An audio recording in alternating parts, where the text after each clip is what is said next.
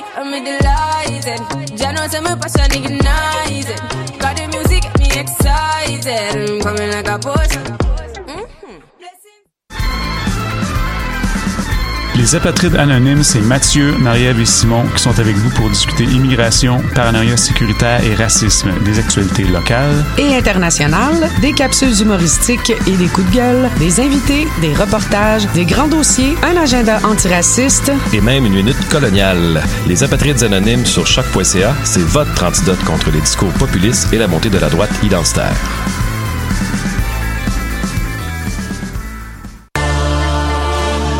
Les productions Nuit d'Afrique vous font découvrir Daka Dembélé lors d'un concert événement le 13 mars prochain au ministère. L'ambassadeur du reggae africain à Montréal présente son premier album Petit bateau. Reconnu pour sa fougue sur scène et pour la puissance de sa voix, Daka Dembélé porte un message fort et engagé. Le concert de lancement d'album de Daka Dembélé le 13 mars prochain au ministère. Plus d'informations sur festivalnuitdafrique.com et sur les réseaux sociaux. Votre caverne musicale préférée, l'Escogriffe Bar Spectacle, célèbre son 20e anniversaire du 1er au 31 mars 2020. Les festivités, en co-présentation avec Boréal, Jagermaster et Canadian Club, compteront parmi la cinquantaine d'artistes Barf, Dear Criminals, Les Ghouls, Jésus les filles, Uburu, Redmass, Emma Williams et Anthony Montreuil. L'ESCO est situé au 4461 rue Saint-Denis, à l'angle de l'avenue du Mont-Royal. Choc est fier d'être partenaire médiatique du Festipod, un festival de podcast à Montréal. Les 21 et 22 mars prochains, on t'invite à assister en direct à l'enregistrement d'un de tes podcasts favoris de Choc, les Amazones, Décideret, Le Clash ou Ars Moriandi. Avec une programmation de plus de 18 podcasts et une soixantaine d'invités, le Festipod va être l'événement le plus divertissant de l'année pour tes oreilles. Rendez-vous au bar L'Adversaire Pub Ludique 4303 rue Sainte-Catherine-Est les 21 et 22 mars prochains. Plus d'informations sur festipod.com. Bonsoir ou bonjour, c'est Oxpo Puccino et vous êtes sur les ondes de choc. c'est pour ça que ça bouge comme ça. Oh.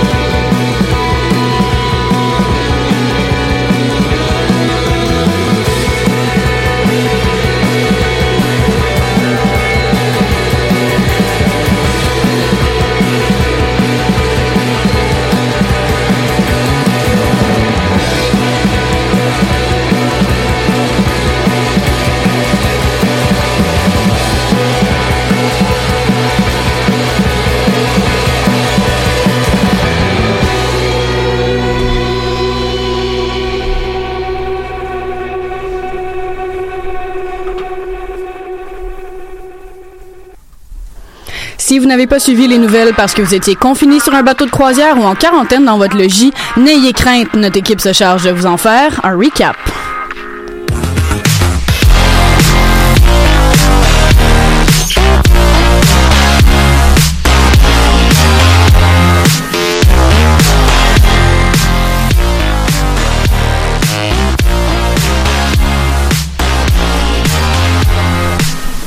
Bonjour et bienvenue à cette nouvelle émission du Recap. Nous sommes lundi le 9 mars, ce qui veut dire que tous les hommes ont survécu à la journée internationale des droits des femmes. Bon, certes, certains commentaires sur les réseaux sociaux laissaient croire que de célébrer les différentes luttes féminines et féministes est un fardeau épuisant et inutile, mais je rappellerai qu'au Canada, les hommes sont rémunérés 13% de plus que les femmes, entre autres. Là-dessus, commençons. En manchette pour aujourd'hui, Charles, la bourse a attrapé le coronavirus. Oui, l'inquiétude des investisseurs a causé la dégringolade des principaux indices boursiers à New York et partout dans le monde. Lilou, en Chine, on développe un nouveau vocabulaire pour contourner la censure. Surtout depuis euh, l'épidémie du coronavirus, la censure a explosé, donc oui. Et Louis, aux États-Unis, les tests d'ADN ne sont pas que destinés à découvrir notre arbre généalogique. Malheureusement, non. C'est aussi un outil de stigmatisation à travers les frontières. Ben, parfait, on va revenir là-dessus tout au courant de l'émission. Pour l'instant, nous allons en politique. Monsieur le Président, I have a dream. Au Canada! Merci, monsieur le députant. Politique.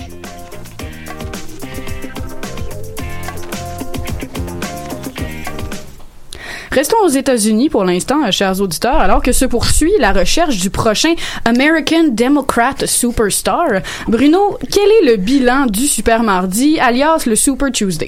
Ben exactement, Laurence, parce que ben, les premiers effets du Super Mardi, je vous dirais, c'est que la semaine ressemblait un peu à un cimetière des candidats. Car depuis, bien, bien sûr, la victoire décisive de Joe Biden à Caroline du Sud, samedi dernier, euh, ça a vraiment fait débouler les têtes et épurer le char des candidats. Dimanche soir, le maire de South Bend, euh, Pete Buttigieg, a arrêté sa campagne après des résultats plus qu'honorables, bien sûr, en Iowa et au New Hampshire. Mais ben, ces États-là plus homogènes, c'était à l'avantage d'une candidature comme celle de Buttigieg. Néanmoins, avec l'ouverture des primaires dans les États du Sud et euh, des États plus diversifiés, ben, les chances étaient très minces pour Mayor Pete, malgré quand même ses fonds électoraux bien garnis. Ce fut, je crois, aussi à peu près la même réflexion du côté d'Amy Klobuchar, qui a, elle, décidé de se retirer lundi. La sénatrice du Minnesota, ben, son, électorat était quand même concentré dans son État. On l'a bien vu avec la, victoire de Joe Biden, car il n'a pas fait campagne au Minnesota. Et ben, c'est aussi, elle avait était très forte chez les, les électrices féminines et blanches. Donc, c'était pas vraiment représentatif de la diversité de l'électorat démocrate. Néanmoins, ben, c'est la candidature du millionnaire Michael Bloomberg qui était euh, vraiment un véritable camouflet et ça peut démontrer pour les plus optimistes ben, que tout l'argent du monde, ça peut pas acheter une présidence américaine ou le vote des électeurs. Parce que M. Bloomberg, ben, il avait dépensé près de demi-milliard de dollars en publicité pour juste le Super Mardi. Et euh, ces milliards de dollars, ben, ça n'a pas servi à grand chose, car il y avait juste, il y a tout eu 37 délégués lors de la soirée. Donc, euh, on fait une petite proportion, ben, ça fait 13,5 millions par tête de pipe. Ça coûte cher. Moi, je regarde les morceaux d'Oka à l'épicerie à 7,32 puis j'ai envie de pleurer. C'est n'importe quoi. Parce que vraiment, du point de vue stratégique, ben, ça n'a pas été vraiment la meilleure stratégie de mettre toutes ces billes dans le super mardi parce que le, le chat était quand même surchargé. Parce que le seuil de viabilité, il n'a pas été atteint très souvent, soit par Bloomberg, soit par Warren. C'est quand même un retrait surprise si on se fie juste au compte de banque de M. Bloomberg. Mais néanmoins, ce qui est surprenant ou pas, ben, c'est que tous les autres candidats qui se sont retirés de la course ont endossé quelqu'un, et ce quelqu'un, ben, c'est Joe Biden. Depuis une semaine, ça se rue même au portillon, là. On parle de Buttigieg, Club Bouchard, Bloomberg, Camilla Harris, Cory Booker et d'autres.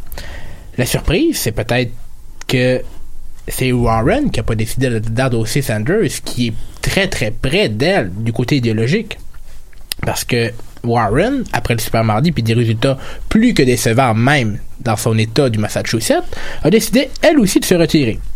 Parce que, mis à part euh, Olasio Cortez et des acteurs et personnalités culturelles, ben, très peu de policiers et de candidats ont décidé de recommander de voter pour le mouvement social de Sanders. Je dirais même un peu que sa, campagne bat de l'aile. Mais il y a encore des détails à voir, je vous dirais. Parce que le Super Mardi, c'était pas ses résultats rêvés. Je pense qu'il aurait aimé avoir un plus gros écart avec euh, même que je, je, crois, je pense qu'il aurait été mis en avance, en égalité avec Joe Biden après le super mardi, ce qui aurait donné un peu plus de chance, puis une- Un petit peu plus de game, un petit peu un plus peu de plus de pep, game, là. un peu plus Mhm. de, de, de, de, de- de- d'air d'aller, d'espace aussi pour manœuvrer un peu plus euh, avec un peu plus de, de confiance parce que vraiment c'est Joe Biden qui a connu vraiment toute une soirée là parce que c'est vraiment un véritable phénix c'est même pas deux semaines on parlait pratiquement de Il là. Mhm. pratiquement morte ou en périclite En fait, c'est pas très très compliqué. Après le Nevada, avant la Caroline du Sud, les gens lui demandaient écoute, à moins que tu espères un miracle en Caroline du Sud, euh, tu devrais appuyer euh, Claude Butcher ou Buddy Judge. Exactement. Puis là, c'est vraiment un revirement de situation parce que Non, non. ce matin, le code des délégués, c'était 652 pour Biden contre 575 pour Sanders. C'est pas vraiment un écart important, mais la proportionnelle fait que l'écart va devenir de plus en plus important avec le nombre d'États qui vont entrer en jeu. Puis les marges sont éloquentes aussi. Pour que Bernie ait des chances, il va falloir qu'il ait lui-même son, ses propres Caroline du Sud. Et je dis ses propres au pluriel. C'est ça, parce que Sanders n'a jamais dépassé les 36%, sauf au Vermont. Tandis que Biden, des fois, il dépasse les 40%, des fois même des 50%, des 60% dans des États. Ben, quand on, les, quand on fait des proportionnels avec des délégués, ça vaut beaucoup, beaucoup de points au compteur. Parce que, néanmoins, ce qui va être intéressant, c'est mardi, parce que là, on a vraiment, on a vraiment ouvert le champ, puis là, c'est juste un duel entre Sanders et Biden. On va, on va voir, bien sûr, comment les États du Michigan, du Mississippi, de l'Idaho, j'aime ça dire Idaho, du Missouri, de l'État de Washington et du Dakota du Nord qui vont sortir. Parce que malgré que ces États-là sont à l'avantage de Biden, si Sanders crée quelques surprises, ça va donner vraiment un élan à sa campagne. Mais est-ce que ça se pourrait encore que Sanders réussisse à créer la surprise? Je veux dire, son plan est pas mal mis de l'avant, on a compris le personnage. Qu'est-ce qui pourrait encore venir, admettons, qu'est-ce qui pourrait faire en sorte que ça le ramène à la surface? Le Michigan. Oui, le Michigan, parce que s'il réussi- parce qu'il a réussi à battre euh, Hillary Clinton en 2016 au Michigan. Donc, si aujourd'hui, présentement, les sondages disent qu'il n'emportera pas au Michigan, ce qui va faire très très mal à sa campagne, parce que son principal argument contre Trump, c'est que je vais apporter des nouveaux électeurs, je vais, je vais ramener les banlieues blanches désœuvrées de la politique que Trump a réussi à avoir, les démocrates un peu, un peu plus populistes, mais s'il réussit pas à remporter le Michigan, C'est son argument fini. est caduque. Mhm. Son argument de battre Trump est caduque. Mais déjà, il a perdu un gros parti, un, un gros bout de la diversité au profit de Biden, en plus. Ouais, mais c'est surtout que s'il gagne pas le Michigan, c'est que là, en plus, c'est que c'est son argument économique qui tombe à l'eau parce que le Michigan, c'est probablement l'État aux États-Unis qui est le plus affecté par les, par la globalisation. Hmm. Sanders est contre ça. S'il n'est pas capable de convaincre l'électeur qui est du secteur manufacturier de voter pour lui, sa campagne est terminée. là. Et Ça va être une consécration pour Biden le là. Parce que Sanders, présentement, il est pas capable d'aller plus loin que sa base dirait du type guerrier qui va au combat qui, qui, puis qui crie Field de Burn. Parce que les, les sondages qui sont présentement faits sur la présidence disent que les démocrates veulent avoir le candidat qui a le plus de chances de battre Donald Trump. Puis présentement, ben, c'est Biden qui, est, qui écrase pas Trump, mais qui le dépasse à l'extérieur de la marge d'erreur des sondages que Bernie Sanders ne réussit pas, même dans les États pivots qui sont euh, le Wisconsin, euh, la Pennsylvanie, l'Ohio, des États comme ça. Mais je vous invite quand même à suivre les résultats demain soir, car voir deux hommes blancs de 70 ans se batailler pour affronter un autre homme blanc de 70 ans, c'est tellement rafraîchissant. Hashtag HockeyBoomer. Alors, et pour finir, bien sûr, ma chronique, quelques mots sur la situation migratoire en Grèce et en Turquie. Euh, très rapidement, faut comprendre deux, trois, quatre choses. Mais premièrement, le Capharnaüm ré- syrien depuis 2011, ben, ça reste la même affaire. Euh, Erdogan veut anéantir la résistance pour des buts internes et faire une pacification nationaliste. Euh, puis là, il y a eu bien sûr un combat entre Vladimir Poutine et Erdogan en même Euh, puis là, ben, comme il y a personne qui le soutient, ben là, il dit à l'Europe, prenez, j'ou- j'ouvre les frontières des migrants, arrangez-vous avec ça. Euh, puis là, malheureusement, ben, les migrants sont un peu pris dans ce jeu d'échecs. Puis ce sont des petits pions, des relations internationales dans un jeu de pression euh, qui se joue bien sûr sur le dos de vie, d'espoir, de pauvreté, de violence, de sentiments abjects et vils. Quand même une quelle belle semaine. Ben, tout va bien dans le monde, comme qu'ils disent, hein. Mais merci beaucoup, Bruno. Pour l'instant, on va rester aux États-Unis. On s'en va un petit peu plus dans le sud, parce que on en parle moins depuis quelques temps, mais là où se rencontrent le Mexique et la frontière américaine, ben, il y a quand même une crise des migrants qui se poursuit. Louis, si le soleil brille dans ce coin-là, ça commence à chauffer sur un moyen temps. Ouf, ça commence à chauffer solide, mais avant que je commence là-dedans, je peux, je peux te faire une petite confession? Vas-y, mon J'ai l'impression que il y a toute une partie de nous qui veut vivre un peu dans un univers euh, dystopique post-apocalyptique. Moi, je parle un petit peu d'un monde à la Mad Max. Tu sais, t'es dans le désert avec une coupe de chum, t'as une caisse de 6 dans ton 4x4, tout le monde a un côte de cuir, puis il fait 30 dehors, mais c'est correct. Mais, tu ça a l'air le fun, mais je suis moins enchanté par l'idée de vivre 1984. Est-ce que tu viens de mentionner tout le Texas, en fait? J'ai l'impression que c'était comme vraiment une belle description de l'État texan. Ou le Nouveau-Mexique. Oh! Oui, mais il n'y a pas de côte de cuir par contre, ça c'est le, le point important. Hmm. Je vous dis ça parce que Washington vient de prendre une décision historique vendredi. Le département de justice est maintenant prêt à commencer la collection de masse de l'ADN de migrants en camp de détention pour l'enregistrer dans une base de données fédérale. Quelque chose qui se faisait déjà avant à plus petite échelle, mais qui maintenant va être fait dans tous les camps de détention. Sous cette règle, n'importe quel refus d'un migrant de, pro- de procéder à un test d'ADN résulterait en une accusation de délit qui... Donc ça force un petit peu la main des migrants voulant passer aux États-Unis. Et évidemment, il faut se dire que ce genre de récolte d'informations, ça ne date pas d'hier. Depuis que les forces de l'ordre ont accès à des données concrètes sur l'ADN, celles-ci les ont utilisées pour surveiller et identifier des suspects de crimes violents. Par exemple, les viols, les assauts, les meurtres. Et évidemment, chaque fois que ce genre de mesure draconienne est prise, ben, il y a toujours une sorte de logique vaguement présente. Mais là, notez mon vaguement. Grâce à cette action au petit prix de 13 millions de dollars, si jamais un de ces immigrants commet un crime sur le sol états-unien, il pourrait être facilement identifié par n'importe quelle institution ayant accès à ces données génétiques. Mais maintenant, qu'est-ce qu'on fait pour le reste des gens qui maintenant vont vivre le reste de leur existence avec une épée de Damoclès par-dessus leur tête? Et ben, je crois qu'on devrait mentionner, c'est pas le début des questions éthiques sur l'ADN. Pour un exemple un petit peu plus vieux, en 2018, on a vu ce problème avec des sites de collecte d'ADN du genre 23andMe. Tu sais, les euh, tests d'ADN qui te permettent de savoir à quel point tu as du sang partout dans le monde, comme ça tu peux flexer sur tes amis. Ben, c'est grâce à ces données que les policiers de Los Angeles ont été capables d'attraper le Golden State Killer, Joseph D'Angelo. Si vous connaissez votre true crime comme moi, vous allez comprendre pourquoi on va pas trop parler des crimes du Golden State Killer, dans l'intérêt qu'on puisse tous dormir ce soir. Mais faites-moi confiance quand je vous dis qu'avec Freddy Krueger, le clown de McDonald's, puis Ronald Reagan, c'est un des personnages les plus effrayants des années 70 et 80. Et évidemment, c'est une bonne chose qu'on ait pu attraper ce monstre qui avait totalement disparu.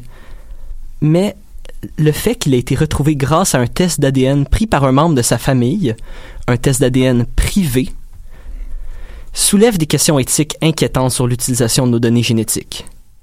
En tant que tel, c'est sûr que l'on veut toujours plus de, sécurité pour nos citoyens.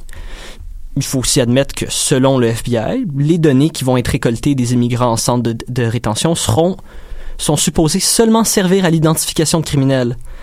Le problème, c'est pas nécessairement qu'on veut avoir une liste de données des gens pouvant représenter un danger. Ce qui fait peur, c'est que cette façon d'agir-là, ça ouvre la porte à quelque chose qu'on peut pas vraiment refermer, en plus d'être un outil de stigmatisation solide. Donc, pour faire simple, c'est un peu comme quand vous prenez une Doritos fraîche du sac. Est-ce que vous arrêtez après une Doritos? C'est impossible. J'adore les comparaisons. Quand même, là, c'est c'est des comparaisons recherchées. euh, je Ben je oui. t'applaudis, Louis. Toujours dans le quotidien, pour être sûr que l'auditeur et l'auditrice se reconnaissent. Donc, tu nous parlais de Doritos. tout le monde comprend les analogies de Doritos, c'est ça l'important. Et si on pense à l'exemple de 2018 que j'ai mentionné plus tôt, même si les gens des États-Unis veulent utiliser leur ADN de façon privée, on sait maintenant clairement qu'il est totalement possible pour la loi de se procurer cette information-là. Et s'il y a une chose qui fait encore plus peur, c'est à quel point cette nouvelle-là est passée totalement inaperçue. Là, je vais vous demander de faire une petite expérience.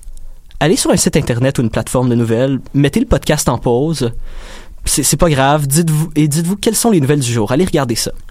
À travers une vague de nouvelles sur le COVID-19 et les primaires démocrates, c'est dur de voir autre chose. Et là, il y a une sorte de boîte de Pandore qui vient s'ouvrir sans qu'on ait vraiment été mis au courant.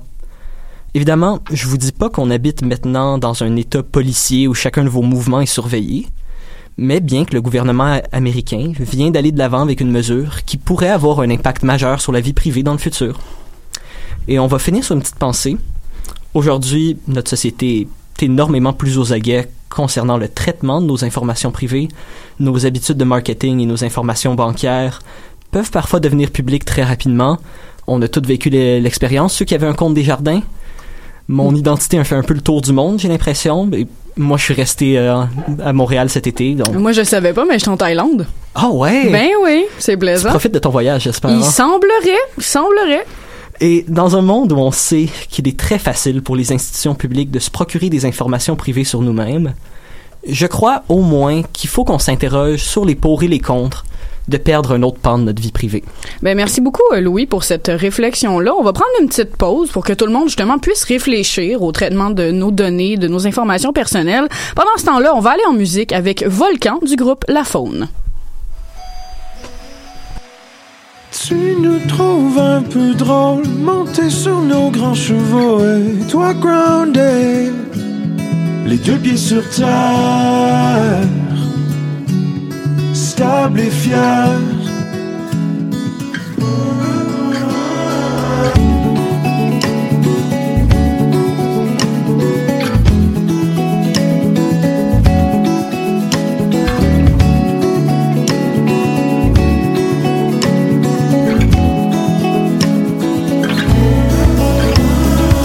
Existence stationneur, tremblement de fera jamais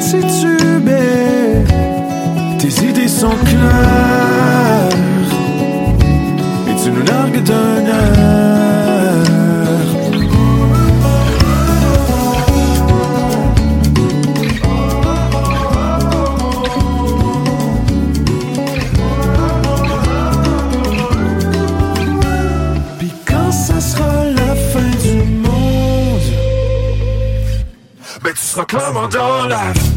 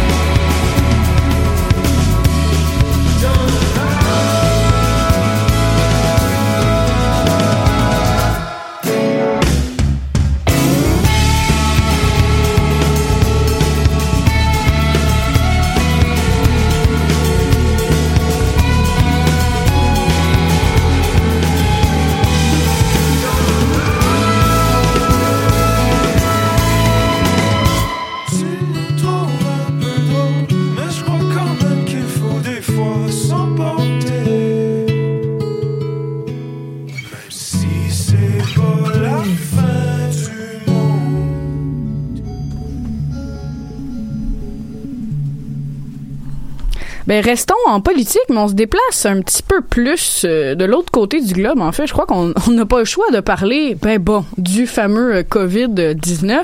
Mais là, les loups, tu nous parles, bon, de la Chine cette semaine. Les citoyens s'opposent discrètement, pourrait-on dire, au gouvernement communiste sur les réseaux sociaux. Ben, en fait, ils ont inventé un nouveau langage, tout simplement. Donc, je trouve que ces temps-ci, justement, on peut avoir de plus en plus l'impression que les Chinois vivent dans une sorte de dystopie un peu irréelle, digne d'un roman. On a déjà entendu parler de leur système de points qui classe les citoyens selon des critères assez sévères et qui les surveille grâce au numérique et grâce à un système de vidéosurveillance. En tout, il y aura environ 3 milliards de caméras fonctionnelles à l'échelle nationale en Chine.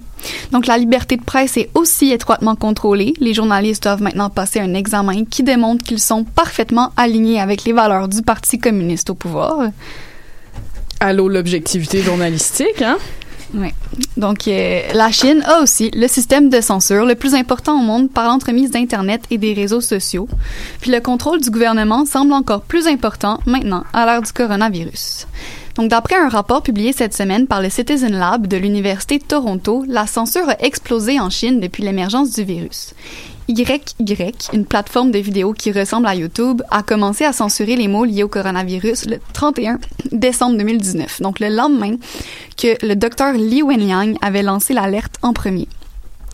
En janvier, les membres du média chinois Weibo se sont plaints que les mots Wuhan et Hubei, donc les lieux d'origine de l'épidémie, n'étaient pas visibles par tous et que la critique envers les autorités de ces places-là était étouffée. Sur WeChat, une application de messagerie chinoise très populaire, ce sont des associations de mots qui sont systématiquement effacées. Par exemple, Xi Jinping plus Wuhan ou Wuhan plus crise plus Beijing. Ce qui arrive, c'est que la personne qui envoie le message ne voit pas que c'est censuré, mais le destinataire ne reçoit pas nécessairement les messages suspects. Donc, l'expéditeur ne peut ne même pas s'en rendre compte. En gros, le gouvernement chinois possède un énorme système d'algorithmes qui sert à surveiller ses citoyens sur le web. Depuis le début du coronavirus, il censure tout ce qui critique le gouvernement, tout ce qui parle de la dissimulation initiale du virus, tout ce qui traite des restrictions sur l'information d'intérêt public, toutes les références au docteur Li Wenliang, même des faits sur le virus et plein de rumeurs. Puis la liste ne cesse d'augmenter de jour en jour. Euh, en plus, elle est jamais révélée au public, donc les citoyens ne savent même pas quels mots ils n'ont pas le droit de dire. Puis c'est pas tout le monde qui est censuré au même niveau. Donc il y a des termes qui sont acceptés pour certains, mais refusés pour d'autres. Ça dépend de la classe du citoyen. Ce qui est intéressant là-dedans, c'est justement que la situation est allée chercher la créativité de nombreuses personnes, surtout des étudiants, des universitaires, des journalistes et des activistes qui ont commencé à développer un nouveau langage. Donc on peut voir l'émergence d'un nouveau vocabulaire sur les réseaux sociaux qui sert à contourner l'effort de censure. Par exemple, ils ont commencé à utiliser les initiales des lieux pour en parler, donc WH pour Wuhan et HB pour Hubei. Pour désigner la Croix-Rouge de la Chine qui aurait mal géré les approvisionnements, ils utilisent Red 10 parce que le signe chinois pour 10, ça ressemble à une croix. Ils utilisent F4 pour désigner les quatre politiciens régionaux qui sont mêlés à l'épidémie, donc le gouverneur de la province de Hubei, le secrétaire du comité du Parti communiste à Hubei, le maire de Wuhan et le secrétaire du parti à Wuhan. Puis puisque c'est un phénomène qui ne date pas d'hier, la censure, il y a aussi plusieurs nouveaux mots qui étaient déjà établis depuis un petit bout. Donc ZF, qui est une abréviation pour gouvernement, JC, qui désigne la police. Les images de panda représentent le Bureau de la sécurité domestique et Ministry of Truth, une expression qui vient du livre 1984 et utilisée pour le département de propagande du Parti communiste. Il y a aussi Vietnamese Faux Noodles qui fait référence au VPN, les logiciels qui permettent d'accéder aux sites bloqués en Chine. Puis finalement, pour parler du 4 juin, donc le jour du massacre de la place Tiananmen, le terme qui est le plus censuré dans tout le pays, les Chinois doivent écrire 35 mai ou 65 avril. Donc, bref, restreindre les faits et les discussions sur une épidémie peut être dangereux parce que ça peut induire la population en erreur sur comment s'en protéger. Donc, c'est quand même encourageant que les Chinois aient trouvé une solution assez ingénieuse pour en parler librement, puis aussi pour que les médecins puissent partager leurs connaissances sur les réseaux sociaux, parce que les médecins ont été les premiers à être censurés par rapport à l'épidémie. Mais bon, pour ceux et celles qui auraient aimé communiquer avec des Chinois sur les réseaux sociaux, ben Duolingo ne sera peut-être plus très utile à cette époque. Ben, merci beaucoup. Ça va toujours mieux avec un micro ouvert. Hein? Merci beaucoup, Lilou. Euh, comme d'habitude, euh, le peuple euh, réussit à combattre le gouvernement par petits peu. Puis je pense que c'est bien qu'on assiste à cette petite forme de révolution. C'est assez encourageant. On les, ben c'est ça. Quant à voir comment le Covid-19 se répand, bon, au moins ils réussissent à faire des petits bouts de chemin par chez eux. Fait que là-dessus, je pense qu'on serait prêt à aller en sport. Ok, gars, montrez-nous ce que vous savez faire.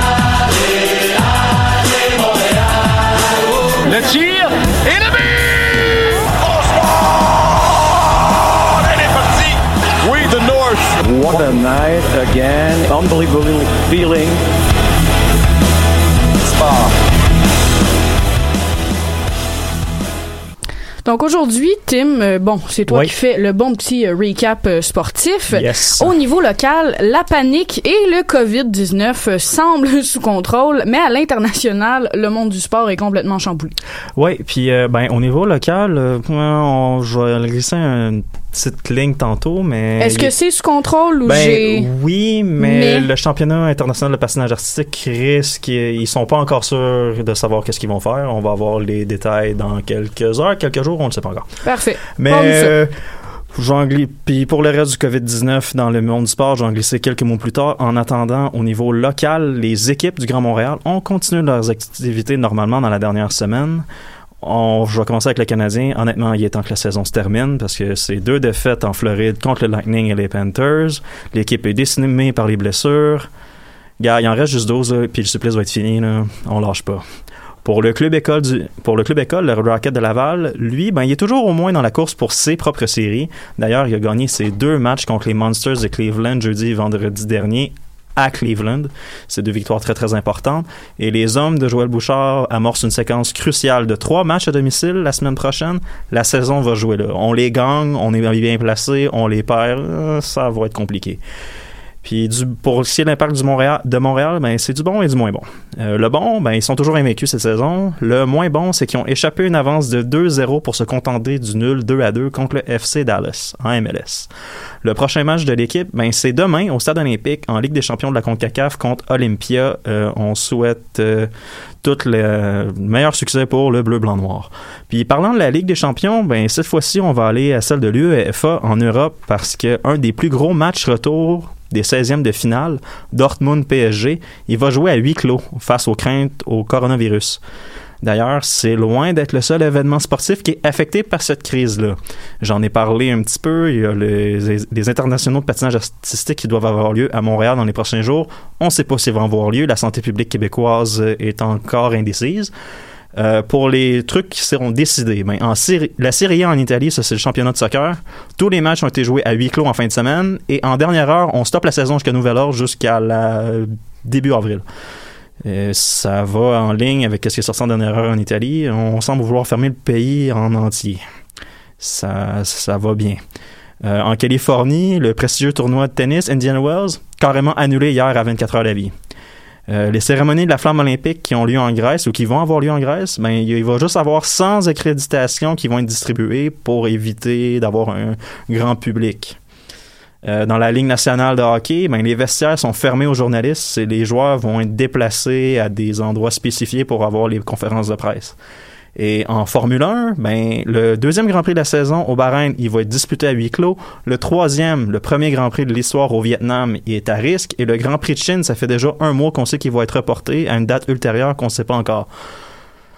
Puis pour ce qui est du début de la saison de la F1 en Australie, qui c'est censé se dérouler ce dimanche, ben ça va se dérouler normalement. Euh, les équipes sont déjà là, les préparatifs sont déjà faits, puis la santé publique australienne est convaincue qu'ils ont la situation sous contrôle. D'ailleurs, la F1 elle-même a des mesures sur- selon le site officiel de la Formule 1, dites scientifiques, qui sont mises en place pour contrôler les déplacements et possiblement faire des diagnostics euh, maison pour euh, prévenir les cas dans les équipes de F1. Puis comme la saison commence cette semaine, justement, je me suis dit que ce serait peut-être bien que je vous fasse un état des forces après les essais de pré-saison tenus à Barcelone le mois passé, ainsi qu'avec les nouvelles du cirque de la F1 les plus récentes. Je vais commencer par Alfa Romeo. Ben, on semble avoir voulu oser au niveau aérodynamique cette saison. Le- L'aileron avant est particulièrement étrange, puis je suis pas certain que ça va amener un gain de performance significatif. On aura au moins eu l'honneur de faire faire des tours de qualif au nouveau pilote d'essai, le vétéran Robert Kubica, lui qui a pu prouver que Williams l'an passé, ben, ouais, c'est ça. Je vais arrêter là. Euh, AlphaTauri, ben, c'est le nouveau nom et une nouvelle livrée pour l'équipe junior de Red Bull, anciennement connue comme étant Toro Rosso. Les moteurs Honda, on sait qu'ils sont performants et on va évaluer comment l'équipe va développer sa voiture dans les proches en 2020 parce qu'on risque de pas jouer autant de chances que l'an dernier parce qu'on a eu deux podiums assez surprenants. Pour ce qui est de Ferrari, ben pour une équipe de pointe, honnêtement, ça semble décevant. À moins qu'il y ait eu de lourds sacs de sable pendant les essais, ben on s'attend pas à gagner en début 2020, puis peut-être même pendant la saison au complet, de l'aveu même de l'équipe. En plus, avec le scandale de tricherie qui date de 2019 au niveau des moteurs, ce qui a été supposément camouflé par le FIA avec le supposé entente qui est sorti la- à 10 minutes de la fin des essais, et les autres équipes qui qui sont pas motorisées par Ferrari qui menacent d'aller en cours pour aller au fond de l'histoire, ben l'année risque d'être longue et pénible pour les tifosi. Chez Haas maintenant, ben honnêtement, on est dans le trouble. Les performances lors des essais ne sont pas rassurantes et le propriétaire de l'équipe, Gene Haas, met ouvertement de la pression. Si ça s'améliore pas rapidement, il pourrait, en bon québécois, tirer la plug. Grosjean et Magnussen, en plus, sont probablement les pilotes qui sont les plus en danger sur le plateau. Pour ce qui est de McLaren, ben avec Carlos Sainz Jr. et Lando Norris et une équipe d'ingénieurs qui s'est sortie des doigts du nez lors de la dernière saison, on peut être optimiste à Walking. Pas nécessairement pour constamment déranger l'élite, mais pour les surprendre s'ils dorment au gaz lors d'une fin de semaine, certainement. Pour ce qui est de Mercedes, ben on va déjà les couronner pour 2020, en plus de donner 80% des chances à Lewis Hamilton d'égaler le légendaire Michael Schumacher avec sept titres des pilotes. Parce qu'avec l'avance qu'on avait déjà et la nouvelle innovation au niveau de la direction, est-ce que oui, Mercedes avait besoin de nouveaux gadgets pour euh, avoir plus de dominance?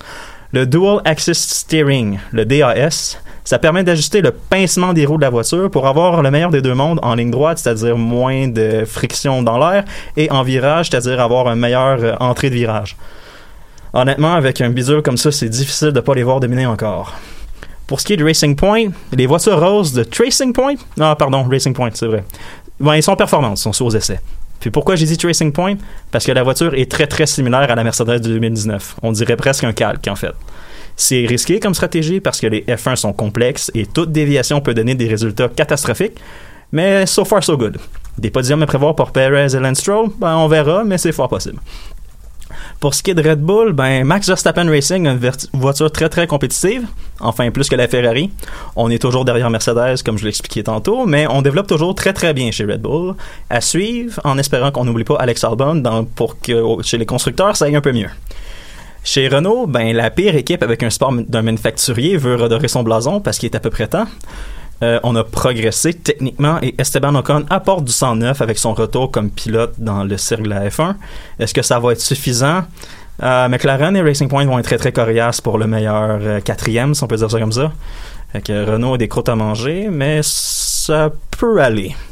Puis je vais terminer avec Williams qui a littéralement atteint le fond du baril.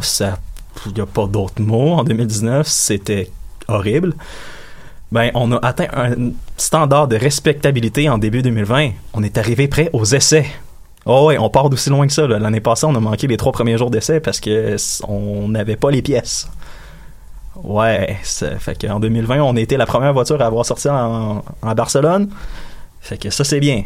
Puis si on réussit à s'approcher de Haas, les temps semblent vouloir indiquer ça, ben ça va être un bel exploit pour l'équipe d'ingénieurs qui va avoir probablement profité de l'arrivée du pilote Nicolas Latifi, un autre jeune Canadien avec beaucoup, beaucoup, beaucoup d'argent. Puis honnêtement, si Louis et George Russell peuvent en profiter, ben tant mieux. Ben merci beaucoup Tim pour ce recap sportif. On va retourner en musique cette fois-ci avec le, le groupe métrique pardon pour la chanson Breathing Underwater.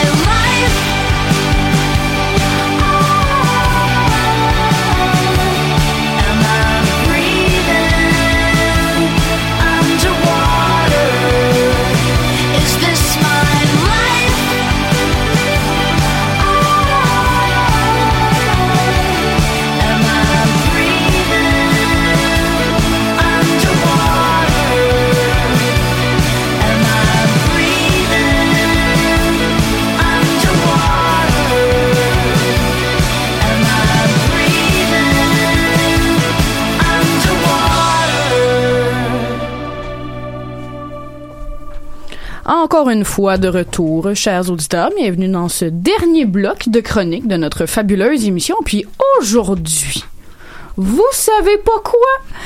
Il est bel et bien de retour. For one recap only, le seul et unique Mathieu Charles qui Ça, nous a préparé un de ses bons vieux recap économiques. Donc Mathieu, le matin a été rude pour les marchés boursiers. Oui, merci. Mon prénom, c'est Charles, euh, pour, pour tous et toutes. Là. Euh, oui, alors, euh, à la fermeture des marchés aujourd'hui, Laurence, le S&P 500 avait perdu 7,6% le Dow Jones avait perdu 7,79% et le Nasdaq avait perdu 7,29% Des résultats qui rappellent la crise de 2008, selon plusieurs spécialistes cités dans divers médias. Les échanges ont même été suspendus 15 minutes à l'ouverture de la bourse de new-yorkaise pour que les investisseurs reprennent leurs esprits ou qu'ils arrêtent de capoter. Puis ça, ça c'est la première fois que ça arrive depuis 2013. Le TSX à Toronto a connu une de ses pires euh, journées depuis les années, la fin des années 80, avec euh, une baisse de 10,27% de l'indice principal. Puis euh, ce sont les inquiétudes des investisseurs, dans le fond, face à l'arrivée du COVID-19, classique, accompagnée d'une chute des- du prix du pétrole brut euh, qui ont causé cette baisse des indices. Mais comment ça se fait, Mathieu, qu'un virus, euh, aussi virulent soit-il, ait autant de répercussions dans le monde? Ben, il y, y a plusieurs raisons, mais je vais prendre l'exemple. On le sait que la Chine, euh, l'épidémie présentement en cours, euh, est venue réduire considérablement la production du pays. Puis ça, ça peut avoir des, ça peut avoir des impacts dévastateurs sur l'économie. Je vais vous donner un exemple pour une entreprise chinoise, on va dire, dans la zone, dans une zone en quarantaine actuellement. On a vu des employés qui sont qui sont malades, qui n'ont pas pu aller travailler. On a vu des entreprises qui ont décidé de cesser leurs activités. Puis on a vu une baisse de la demande justement de certains biens à cause de justement de la quarantaine de certaines villes. Ça fait en sorte que les gens consomment moins, ont moins tendance à aller acheter des choses. Ça fait mal aux entreprises. Puis cette idée-là, juste ça, ça fait vraiment mal. Si ça pour plusieurs entreprises différentes, ça peut faire très mal à l'économie d'un pays. Puis c'est l'idée que le tout, que tout ça, ça se répande dans des pays comme l'Italie, tu sais, qui vient justement de mettre le nord du pays au complet à quasiment en quarantaine. Puis c'est ça qui vient, dans le fond, inquiéter les investisseurs. Puis après, hein, pour mettre de l'huile sur le feu, l'Arabie saoudite a décidé de réduire unilatéralement euh, le prix brut de ses exportations de pétrole, euh, déclenchant par le fait même une guerre commerciale euh, avec la Russie, deuxième producteur de pétrole en passant. Puis en fait, le cours du pétrole a chuté de plus de 30% ce matin en Asie. Puis c'est la baisse la plus importante depuis la première guerre du Golfe en 90-91 lorsqu'il y avait eu l'invasion du Koweït. Je sais pas si vous vous rappelez. Euh, le tout, ça fait suite à l'échec des négociations entre euh, l'Organisation des pays exportateurs de pétrole, incluant la Russie, lors du sommet de l'OPEP. Ils cherchaient à s'entendre concernant un nouvel accord visant à encadrer justement la production de pétrole, euh, puis la fixation du prix justement du pétrole brut. Puis euh, justement, l'indice de la plus importante bourse du Golfe, soit celle de l'Arabie Saoudite, a chuté de 9,2% à l'ouverture des marchés aujourd'hui. Puis ce que ça veut dire ça en bref, là, tu sais, j'entends la question s'en venir, tu sais, qu'est-ce que ça veut dire ça pour euh, les entreprises? Ça veut dire qu'ils perdent du cash. Euh, j'ai- pour vrai, j'ai pas beaucoup d'autres, j'ai pas grand chose d'autre à dire. Puis juste à titre d'exemple, je vais vous parler des 500 plus riches au monde, on aime ça en parler. Euh, ben eux autres, dans les 96 premières minutes euh, de l'échange de titres boursiers aujourd'hui, ils ont perdu 203 milliards de dollars. Oh, de la petite monnaie. Ouais, pauvre petit. Mais en même temps, c'est que les petits investisseurs aussi perdent de l'argent s'ils les ont remis en bourse. Donc, il y a un effet aussi sur le particulier. Euh, mais en même temps, t'es à long terme. Faut dire qu'un investissement, ben, tu le fais à long terme. Tu le fais pas à court terme. Donc, des fois, t'es, dépendamment de la situation, tu vas réavoir de l'argent, tu vas en perdre. Il y en a aussi qui disent que là, c'est le bon moment d'acheter. On va mettre ça entre guillemets, Ouais. D'acheter des actions parce que là, toutes les entreprises ont baissé. Là, il va falloir voir la durée de tout ça. Mais les baisses sont pas. Les baisses sont importantes. Le taux de baisse est important sur le mois, sur la journée, sur la durée. Mais au, nombre de points, on n'est pas au plus bas taux qu'on a été depuis 5 ans. Donc, faut prendre ça un peu avec un grain de légèreté, mais je vous dirais que depuis une semaine, c'est vrai que ça, on voit une chute vraiment importante. T'as raison. C'est justement c'est l'importance de la chute, je pense qu'il faut prendre en considération. Justement, le, pourcentage de baisse, on va dire, des différents indices, c'est ça qui est gigantesque. Tu on parle évidemment, euh, on parle du, même taux que la, on va dire, je me rappelle plus c'était par rapport à quand, c'est c'était un peu plus tôt dans le mois, mais ça, on est arrivé au même montant, mais la, la baisse qui était à peu près, comme je disais tantôt à Toronto, c'est euh, c'est 10,26, je crois, pour cent, ce qui est énorme, puis justement qui va faire mal beaucoup, comme tu disais, aux gens qui ont des des REER qui ont, qui ont des placements. Les gens comme moi, par exemple, qui en ce moment n'a pas investi son argent, c'est pas si pire. Mais ceux, les, les, les- mon, mon père, je vais donner ça comme exemple, mon père, lui, qui a des placements, lui, va peut-être se retenir un peu euh, au niveau de la consommation. Puis justement, là, on a vu au début de la semaine, là, on- je voulais en parler aussi vite vite, qu'on a eu une baisse du taux directeur au Canada en raison justement de l'inquiétude liée euh, à l'épidémie. Donc, euh, ça, ça va, il essaie de, d'inciter les gens à les consommer davantage, alors qu'en ce moment, il y a une tendance qui montre que les gens ont moins- justement moins tendance à les consommer, sauf pour du purel et des masques, évidemment. qui, euh, on le rappelle, sont en pénurie quasiment partout sur la planète. Ben merci beaucoup euh, Mathieu d'être venu avec nous. Ce fut, euh, ce fut un plaisir, je crois. Charles, ouais, ça fait plaisir. Mathieu, on va prendre une dernière pause musicale, chers auditeurs. On s'en va en musique avec Moonroof de Robert Robert. Le vent souffle sur les enfants sans armure, si fragiles, vivront la nuit loin des terres d'argile.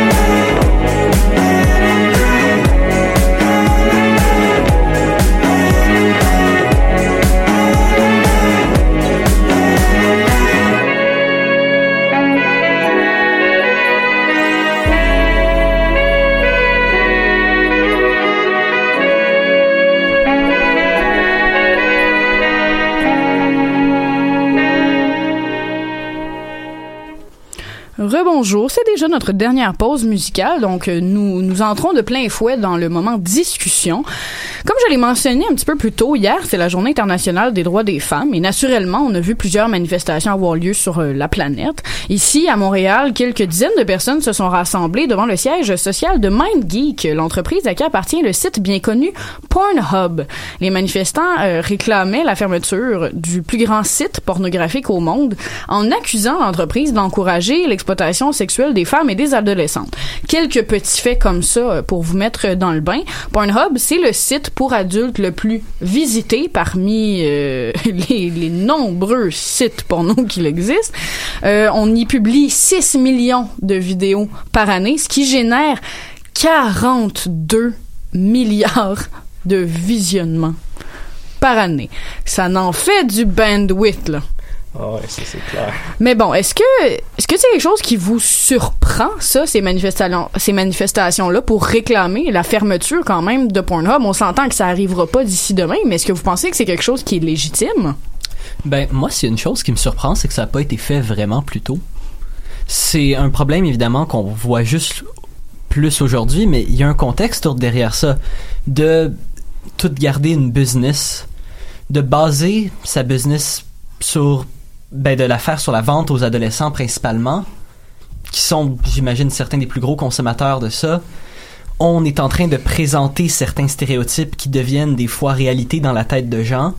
Il y a quelque chose de vraiment effrayant avec ces sites-là et moi je pense que c'est une excellente chose de protester ça, au moins qu'on s'interroge sur est-ce qu'on peut vraiment présenter le sexe de cette façon-là? C'est ça, c'est surtout que Pornhub a subi plusieurs critiques dans les dernières années à cause de la mise en ligne de certaines vidéos, dont quelques-unes présentaient des des vidéos qui auraient pas dû se ramasser sur Internet. On parle par exemple de quelques vidéos de revenge porn, donc qui ont été publiées sans l'accord nécessairement des participantes. On a aussi des vidéos où les personnes qui participent sont plus que mineures, dirons-nous, et même certaines dont le contenu était plus axé sur la violence que sur la sexualité. Donc, comment est-ce qu'on pourrait arriver à réglementer de tels sites si les sites ne veulent pas filtrer le contenu des vidéos, alors qu'ils sont censés le faire un temps soit peu quand même? Euh, c'est le même problème qu'avec Facebook, c'est le même problème qu'avec n'importe quel GAFA qu'on a présentement. Mais est-ce que vraiment le gouvernement peut faire parce qu'on dirait que l'entreprise a un avantage pécunier à le faire elle-même, surtout pour des sites qui sont juste offerts aux adultes. C'est pas, c'est mainstream, mais c'est pas mainstream à la Facebook, à la Twitter ou à d'autres euh, sites internet.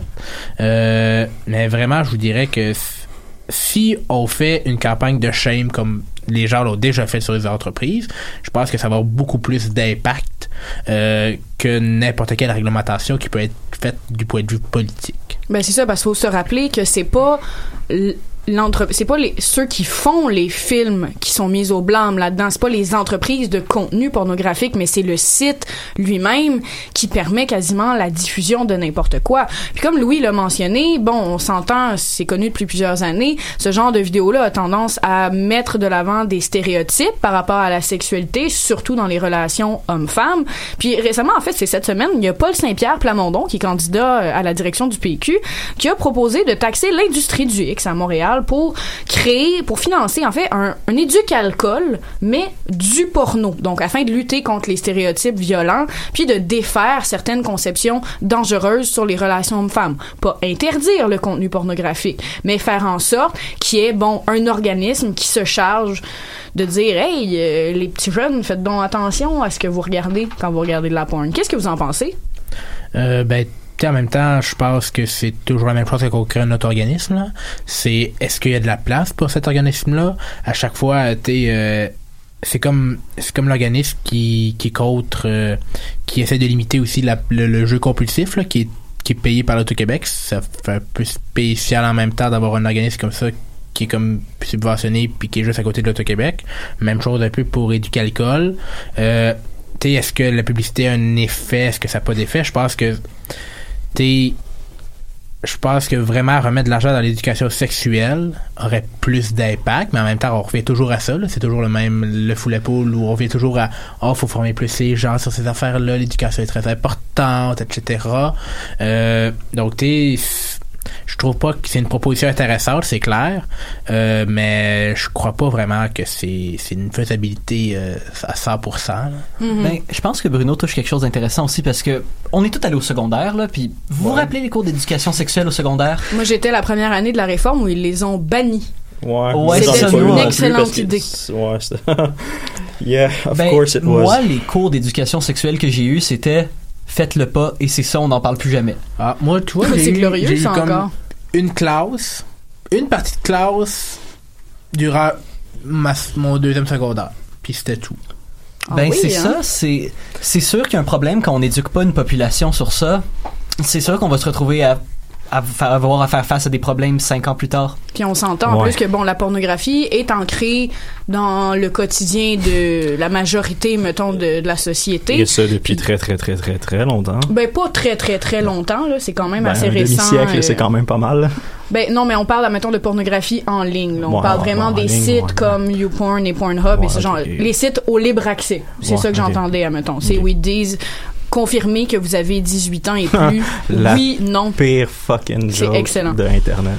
Non, c'est ça, mais je pense que c'est effectivement un point super intéressant de remanier un petit peu l'éducation sexuelle, donc pour inclure l'accès à la pornographie et déconstruire un peu ce qu'on y présente ou ce qu'on y voit pour éviter que certains comportements que je qualifierais de violents et discriminatoires soient refaits dans la vie sexuelle, soient représentés.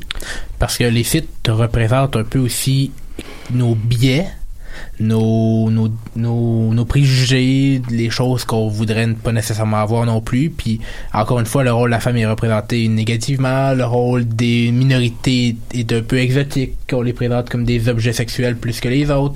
Donc, tu c'est, c'est un rebrassage. On rebrasse, on reperforme, on représente encore. Ah, c'est hyper compliqué comme sujet parce que, mettons, on prend sur Pornhub, c'est que si tu veux vraiment régler le problème de Pornhub, faut que tu te battes sur deux niveaux. Si tu veux interdire le revenge porn, mais faut que tu interdises la por- porn amateur, t'as pas le choix parce que autrement, tu, tu, tu, tu, gagneras jamais le contrôle. Puis, ben, c'est parce que si tu permets à n'importe qui de publier n'importe quoi, tu, tu vas courir le risque tout le temps. C'est sûr que tu te mets à risque. que si tu te mets à risque. La seule personne, il y a un site qui a réussi à, qui a pas réussi à le faire, c'est Tumblr. Ils ont ils ont tous banni le contenu euh, 18 ans et plus. Oui, bon. Ben sur ce, euh, chers euh, euh, téléspectateurs, certainement, on est à la télé maintenant. C'est ainsi que se conclut un autre incroyable épisode du recap. Merci d'avoir été avec nous. Toute l'équipe vous rappelle qu'on tousse dans ses coudes, qu'il est important de bien se laver les mains et de ne pas harceler ou violenter des personnes d'origine asiatique. Qu'importe la progression du COVID-19, le déclin de l'Empire américain, nous serons de retour la semaine prochaine pour une autre édition du recap.